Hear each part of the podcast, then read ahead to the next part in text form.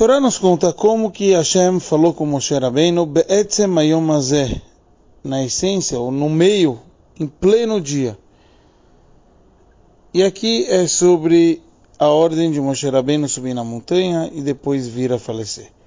O Rashi nos traz que em três lugares a Torá fala Be'etzem Hayom Hazeh. A primeira é no caso de Noah, para ele ir na arca. E a gente sabe que as pessoas da geração dele queriam pará-lo e Hashem não deixou. Segundo é no Egito, que Hashem não ia nos tirar Bet Meyomazé no meio do dia. E apesar dos egípcios não quererem, Hashem falou, vocês vão ver que eu vou tirar. E o terceiro aqui, no falecimento de Moshe Rabbeinu. O Rashi nos explica que o nosso povo falou, Moshe Rabbeinu fez tanto para o nosso povo, tirou a gente do Egito, abriu para a gente o mar, deixou cair o maná, etc. Nós não vamos permitir Hashem levá-lo.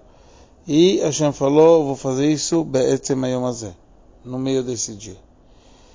Entre várias perguntas que o Rebbe analisa é, por que a necessidade de trazer esses três locais? Como eu comparo os três locais, se afinal os primeiros dois, na época do dilúvio, e os egípcios eram perversos, e aqui a gente está falando sobre uma situação agradável do nosso povo.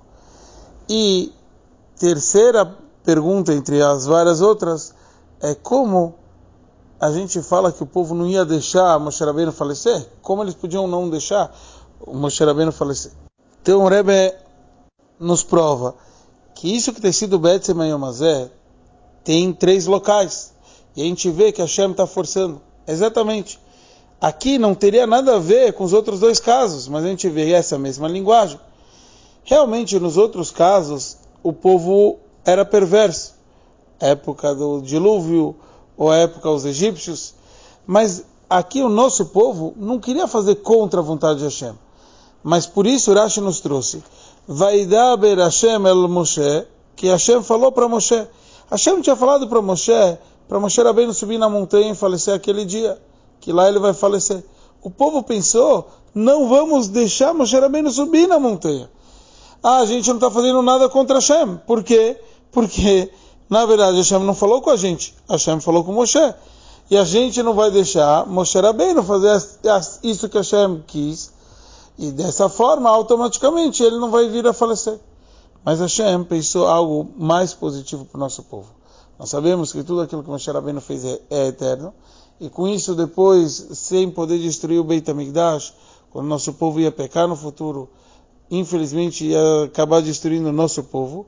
E Hashem, com sua grande benevolência, fez que Moshe Rabbeinu acabasse falecendo sem entrar na terra de Israel, para que a gente pudesse depois fazer chuvá e em breve ter o terceiro Beit HaMikdash, Bezrat Hashem.